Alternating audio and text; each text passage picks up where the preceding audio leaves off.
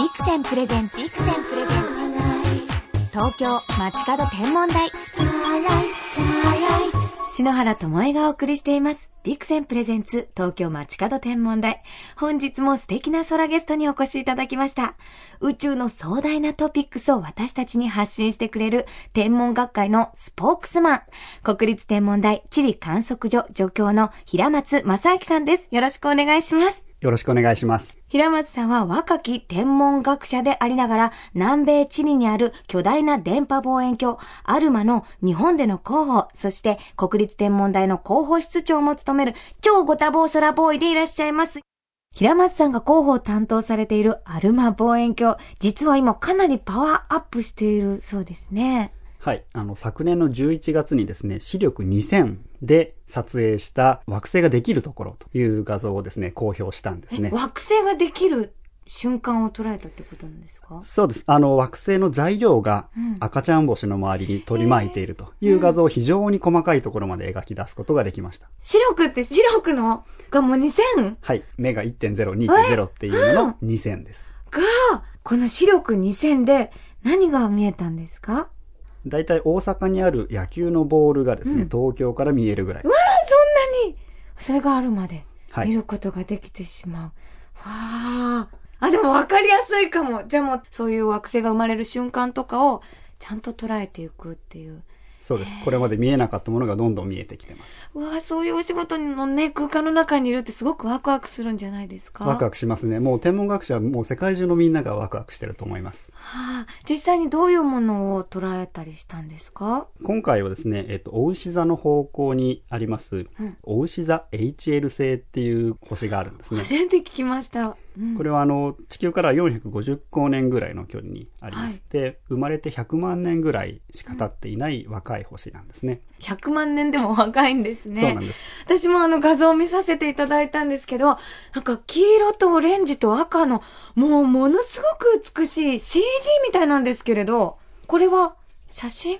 そうなんです。あの、電波写真ですね。電波写真。アルマ望遠鏡は電波を捉えますので、その若い星の周りに散らばっている惑星の材料、まあ、砂粒みたいなものなんですけれども、これが出している電波をお捉えた画像です。このアルマのやっぱすごいところは、温度とか色もちゃんと捉えるっていうことなんですか？え、温度も捉えられます。ただ、えっ、と、色はですね、その画像は、えーまあ、人工的に色をつけたものなので、ほ実際にそういう赤い色をしているわけではないんですけれども、レコードみたいにですね、アナログレコードみたいに筋が何本も入っているっていうのは本当にそういう形をしているんですね。土星の輪みたいな感じで、本当こういう画像は公開されている形になってるんですか？そうですす。あの、アルマ望遠鏡のホームページに行っていただければですね、あの、これの他にもたくさんアルマ望遠鏡で観測した画像を置いてあります。そういう画像の、そう、成果を見て、どういうお気持ちになられますか？私自身も電波天文学者として、あの、他の望遠鏡でいろいろ観測をしてたんですけども、やっぱりもう、桁違いのすごい画像ですね。えー、今までこう携わってきた中でもスペシャルなもうんですか？断然スペシャルです。へえ。こう普段ちょっと穏やかな感じですけれども、平松さん。でもテンション上がったりされるんですか？そうですね。これを見た時には本当にもう興奮して、もうあの人に話したいんだけど、まだあの話せないっていうような、あ状態でしたね。でも、その撮ったお写真を、こうサイトで、アルマのサイトで公開していくっていうのは、やはり皆さんに興味を持ってもらいたいというところからなんですか？そうですね。あの、アルマ望遠鏡は、あの、いろんな方に応援していただいて、あの、できてきた望遠鏡ですのえ、で、具体的にはどのように？えっ、と、まあ、アルマ望遠鏡ができる頃にですね、うん。えっ、と、皆さんに実は署名をお願いして、あの、この望遠鏡を作りたい、アルマ望遠鏡を作りたいので、あの、協力、賛同される方は署名をお願いしますと言って、署名をいただいて、それを、あの、政府に提出してですね、それで、あの、最終的な予算が認められたという経緯もありますので、それがもう15年ぐらい前だと思うんですけれども、それがようやく今こうして素晴らしい画像が出てきたというので、これはぜひ皆さんにお知らせしたいなと思いました。わあ、ぜひ、あの、アルマ望遠鏡のサイトチェックなさってみてください。他にもアルマで得られている成果ってあるんですか？例えばですね、131億光年先の銀河からの電波を捉えたという成果もあります。でも、宇宙ができたのが？138億年前ですよね。かなり初期にできた銀河っていうこと？そうです。なので、その非常に遠くにあるということは非常に昔の銀河ということですので、いつ頃から銀河っていうものができてきたのかっていうところに迫るような成果の一つだと思います。そういうプロジェクトに日本が携わっているっていうのが嬉しいですね。へえ。え、それはどういう銀河？ってどういうことがわかるんですか？えっと、非常にたくさん星を作っていて、えっと、その星が生まれて星の中でいろんな物質ができた後に星が死ぬとその物質がばらまかれます、うん。でそういうばらまかれた物質がすでに131億年前には銀河の中にいっぱいあるということが分かったんですね。えということは、うん。その宇宙が始まってから7億年の間にはい。ものすごく星がたくさん生まれた。そういうことを意味してるんです。わじゃあビッグバンのその最初のバンっていうところですか？いやビッグバンよりは少し後なんですけれども、それでも非常に短い間に、えええーたくさん星が生まれてですね、えーそういう塵がばらまかれたということがこの観測画像からわかる。わあ、もう、それはもう判明した、もう事実っていうことになるわけですか？なんか宇宙の事実が手の感触のように捉えられてく。アルマ望遠鏡すごいですね。すごいんです。わあ、これね、あの、私すごく嬉しいのが、まだ平松さんお若いんですよね。って言っても、まあ、篠原と同世代なんですけれど、そういう若い皆さんがどんどんその宇宙のね、こう関わってるっていうのが嬉しいんですけれども、そういう若い皆さんの力とかもどんどんやっぱ取り入れてくださるんですか？そうですね。あの、もちろんベテランの天文学者もいますし、若い研究者が新しい技術を持ってきて、それで新しい観測をしたり、新しい装置を作ったりするんですね。なので、それはやっぱり天文学が前に進んでいく上では欠かせないことだと思います。そして、ゲストに来ていただいたクリエイティブディレクターの河村正さんがお作りになったアルマが捉えた電波を音楽にした作品も私聞かせていただいて、美しい、本当に宇宙が鳴っているっていう音で感動したんですけれども、お聞きになりましたか？え、あの、実はあれ私とそのディレクターの方がですね、あの、一緒に何かアルマ望遠鏡で新しいことができないか、つまり画像をお見せするだけではなくて、音楽とか映像とか別の形でアルマ望遠鏡のことを皆さんに知っていただくことができないかなという企画が始まりなんですね。実際聞いてみていかがでしたか？はい。やっぱりその、音にするっていうふうに川村さんに言われた時には、うん、どうなるんだろうなというのが、うん。まあ正直半分ぐらいは不安があったんですけれども、うん実際聞いてみると非常にこう、しっくりくるというか、天文学者として聞いても非常にいい音だなと、いい作品になったなというふうに思いました。本当にこう宇宙の吐息のようだなって私も感じたんですけれども、もう嬉しい、そんな篠原世代がね、まあ篠原世代って言っちゃいました。篠原世代ですよね、でも。そうです。くるくる？あ、くるくるすいません。してます。はい。だって宇宙のくるくるですから。くるくるねしてました、じゃあミラクルで行きましょう、これからも。ぜひ。応援してます。東京 FM から篠原智恵がお送りしています。ビクセンプレゼンツ東京街角天文台。国立天文台の平松正明さんをお招きしてお話を伺っています。そしてアルマのあるアタカマ高原の星空。もうこれはとっても素晴らしいと伺ってますよ。そうです。あの、アルマ望遠鏡があるのは標高5000メートルの山の上なんですけど、実はですね、酸素が薄すぎてですね、はい。あんまり星綺麗に見えないんです、実は。そうなんですか？やっぱりその、まあ、高山病まではいかないんですけれども、酸欠状態なので、こあう視野が狭まってる感じがありますね。過酷だとは聞いているんですけれども。酸素ボンベを吸うと空がパッと開けて、星がたくさん見えるんですけど、まただんだん見えなくなってくる。うわーじゃあどのあたりで星ってくっきり見えるんですか？えっ、と、標高2500メートルぐらいのところに町があるんですけども、ええそこまで降りると、あの、まあ、酸素も十分あって、あの、人間の目でもしっかり見えるようになりますね。タカマならではの星座とかあるんですか？高間はやっぱりその星がものすごくたくさんあるので、うん星をつないで星座にするっていうことを実は昔のインカの人たちはやらなかったんです。星がありすぎてつなぐ気にならない。じゃあもうもともと集まっているものって見ていたんですね。じゃあどうやって絵を描いていたんですか？なので、えっと、天の川の中にですね、実は黒い筋が何本か入っているんですね。はいで、そこが、例えば動物の、えーリャマとか、うんキツネとか、ウズラとか、そういう風に見立てていたんですね。うわあ、でも鳥の形のようですよね。あの黒い部分なんて言うんでしたっけ？暗黒星雲ね。暗黒星雲。あ、その逆に暗い部分で形を彩っていたってことなんですか？そうです。じゃあ暗い部分の方が見えやすいっていうぐらい？そっちの方が目立つっていうことですね。うわー、包まれてみたい。それ実際ご覧になっていかがでしたか？確かに現地に行くと納得します。納得する。あの、星がたくさんありすぎて、本当にこう、これ繋いでたらキリがないっていう感じです。わあ、本当砂のようなんですか？そうですね。本当にバラバラっとあって、天の川もものすごく、あの、明るく見えますし。わあ、こう平松さんが、わーとかなんかテンション上がる時とかあるんですか？わーって星空とか見て流れ星とか。あ、流れ星はテンション上がりますね。何度もご覧になりました、あたかま。そうですね。はい。へえ。もうでも、そこまで天文学を学んじゃうとあんまり感動しなくなっちゃうんですか？どうなんでしょう？いや、多分それは別だと思いますね。感動するものはまあ感動しますし、えー、天文学の研究として感動する面も今回のアルマ望遠鏡の画像なんかではありますし、別の感動だと思います。でも、平松さん、そういう天文に携わったお仕事をされていて、スペシャル星体験みたいなのあるんですか？そうですね。やっぱり、あの、南米のチリに行った時の星空で、初めて、あの、チリに行ったのが大学院生の時だったんですけれども、ちょっとあの、アメリカ経由で飛行機で行くんですけども、はい、飛行機が半日遅れてしまって、こう予定通りに着けなくって、飛行機の予定いろいろ組み替えて、うん、やっと現地に着いて車のドアを開けてホテルの敷地に降りた時に目を上げると南十字星が見えたんです。であこれでやっと南十字星が見える地理に来たなっていう実感がありました。うんうん、でもそういうのなんか運命感じますよね。ああじゃあもう一番好きな星座は南十字星だったりそうですね、南十字星も好きですけれどもやっぱりオリオン座が昔から親しんでるのでいいなと思います。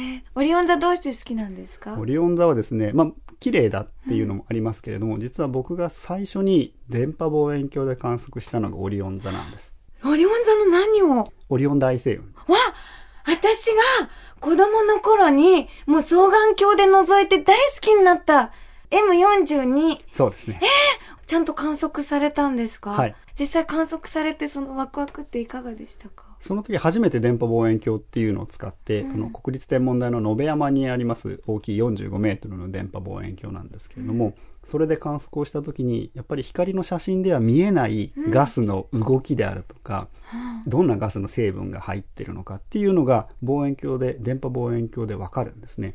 でこれはこんなにいろんなことがわかるのかっていうので電波天文学に感動してですね電波天文学者になりました。わあそういう喜びのきっかけをくれた存在なんですね。はい。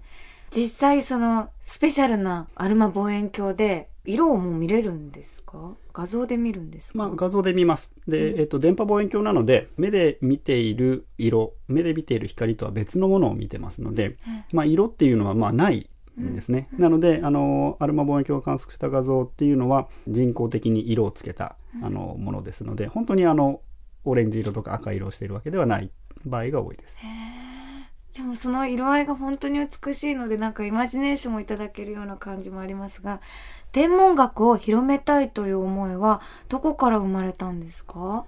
えっと、私自身、その、天文学に興味を持ったのは、いろいろ本を読んだりしたからなんですね。で、それを面白いと思って、まあ、友達なんかにこんな面白いことがあるっていうのを、まあ、小学校とか中学校の頃からみんなにお話をしてたりしたんですね。で、それから、先ほど言いましたヘールボップ彗星が来た時には、あの、望遠鏡を近くの学校に持ってってですね、あの、みんな友達にあの見せたりしてました。そういうところがやっぱりルーツの一つかなというふうには思います。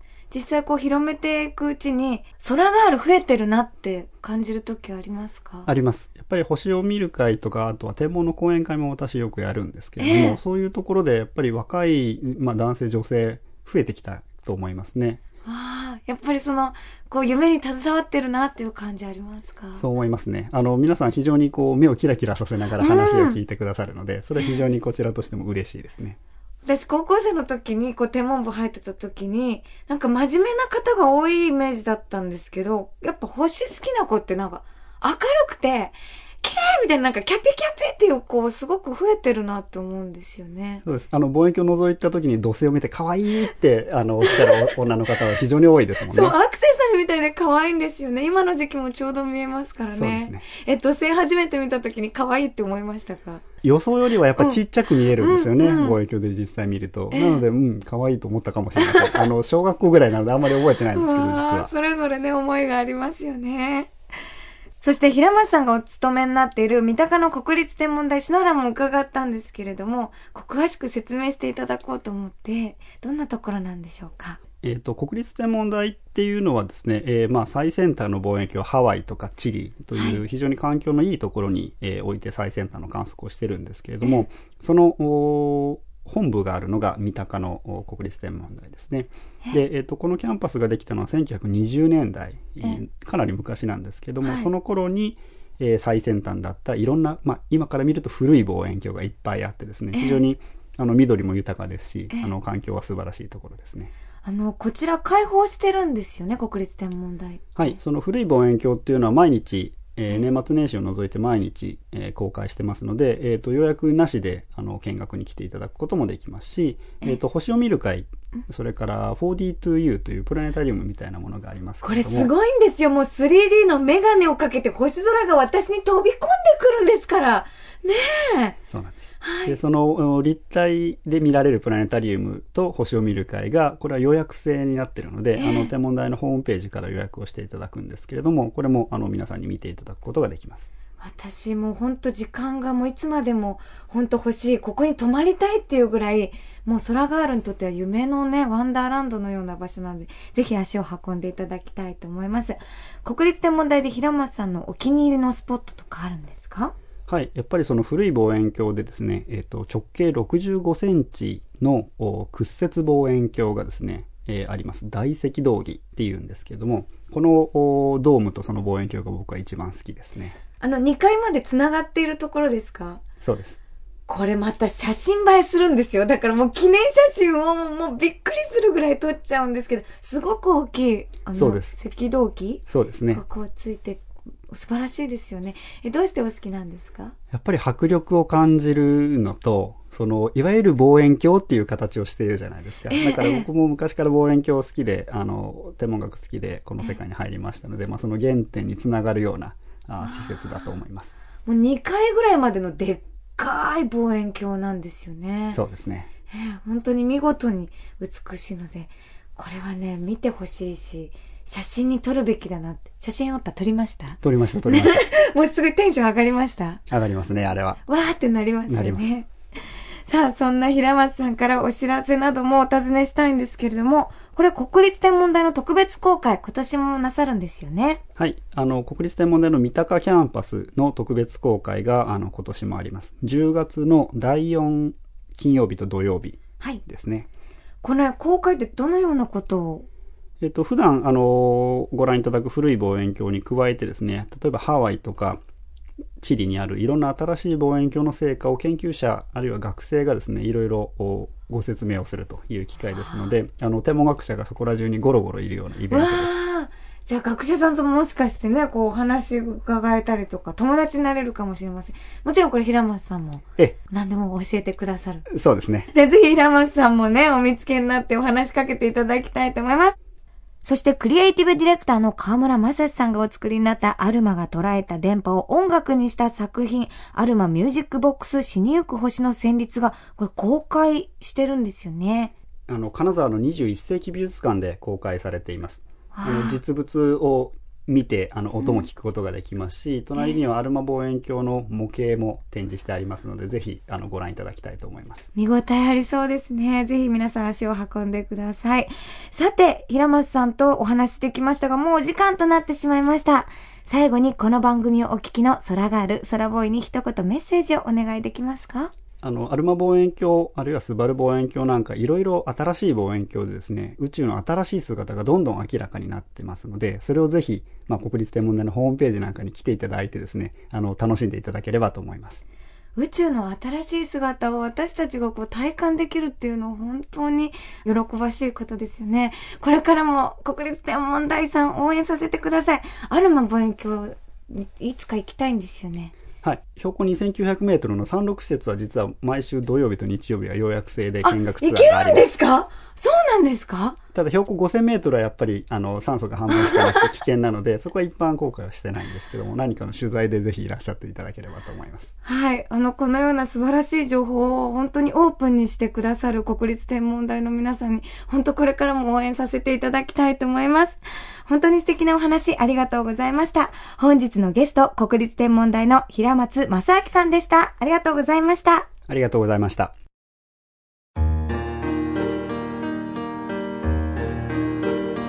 子供の頃、キャンプに行くと、双眼鏡を持っている男の子がいて、焚き火の周りで騒ぐ私たちとは離れて、静かに星を見ていた。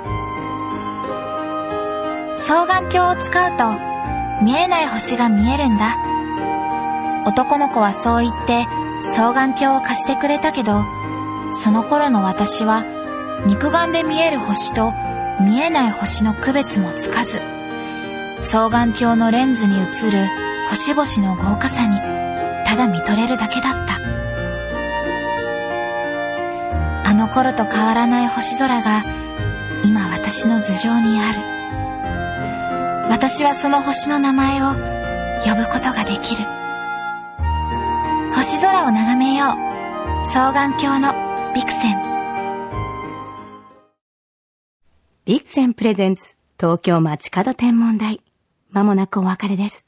本日は国立天文台の平松正明さんにお越しいただきましたが、もう超穏やか系知的空ボーイさん。腰の原のくるくるに、こう知的にくるくるですね。で、こう静かに返してくれたね。穏やか系が印象的でしたけれども、こう素晴らしい研究されてるのにそう心よく明るくお話してくださったり、そういうサイトに写真を公開してくれているっていうのが私すごく感動しましたね。また今度は元気なくるくるをね、あの、お答えしに、また遊びに来ていただきたいと思います。平松正明さん、どうもありがとうございました。さて、ここで素敵なお知らせがあります。来月7月7日は七夕。この星のお祭りに合わせて7月1日から7日までの平日、都市に願いを、思いを結ぶ七夕というイベントが開催されます。こちらは東京都内にある三井不動産のビルを舞台に竹の装飾を飾ったり、東北復興を願ったマルシェ、これは市場のようなものですね、を開催したり、星と都市が融合したイベントです。この中で行われる空があるトークショーに篠原も出演しちゃいます。お相手は番組でもおなじみ、国立天文台の小野智子さんです。トークショーは3回ありますよ。7月1日夜6時半から霞が関ビルディングプラザホール。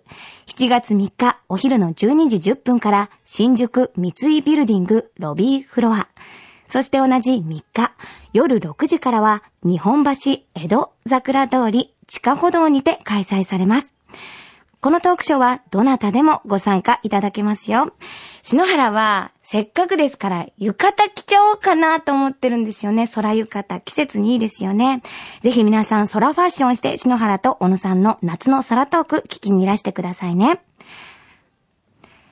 では、篠原からこの時期の星空インフォメーションお届けしましょう。夜8時頃、まだ明るさの残る西の空では、2つの惑星のランデブーが見ることができますよ。まばゆいばかりに輝くのは、宵の明星金星と、その左上に光るのが木星です。先月から日の入り後の空で明るく輝いていた二つの惑星ですが、お互いだんだんと近づいてきて輝くことがあります。ぜひ皆さんご覧になってくださいね。それでは素敵な星空ライフをお過ごしください。東京 FM ビクセンプレゼンツ東京街角天文台。ここまでのお相手は篠原智恵でした。また来週のこの時間、星とともにお会いしましょう。